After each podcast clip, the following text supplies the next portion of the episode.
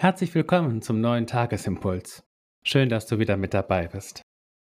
Die Losung des heutigen Tages steht in Jesaja 38 und sie lautet: Der Vater macht den Kindern deine Treue kund. Dazu ein Wort aus dem Kolosserbrief als Lehrtext. Paulus schreibt: Wie ihr nun angenommen habt den Herrn Jesus Christus, so lebt auch in ihm, verwurzelt und gegründet in ihm und fest im Glauben wie ihr gelehrt worden seid, und voller Dankbarkeit. Fest werden, das ist unser Stichwort heute.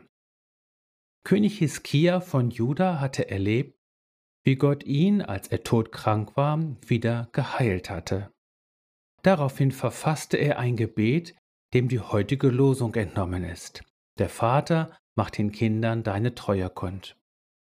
Es sieht so aus, als wenn er sich selbst mit diesem Vater meinte, der den Kindern die Treue Gottes kundtut.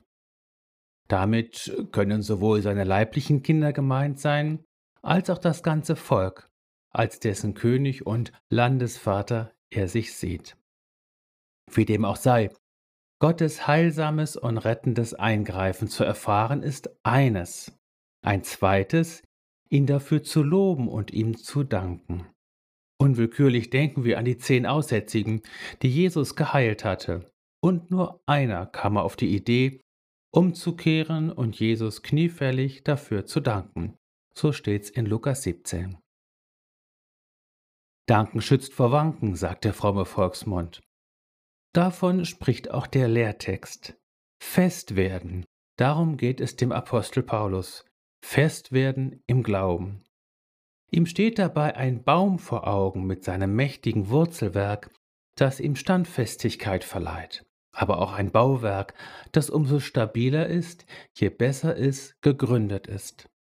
Stürme und Unwetter sind im Leben unvermeidbar. Umso wichtiger ist es, dass das Herz fest werde, welches geschieht durch Gnade. Hebräer 13, Vers 9. Dazu hilft es, sich immer wieder neu im Glauben zu vergewissern und Jesus für seine Liebe, Treue und sein Heil von Herzen zu danken. Wie gesagt, das schützt vor Wanken. In Jesus bist du gesegnet und sind deine Füße auf festen Grund gestellt. In Jesus bist du gesegnet, nichts soll dich ängsten, nichts soll dich erschüttern.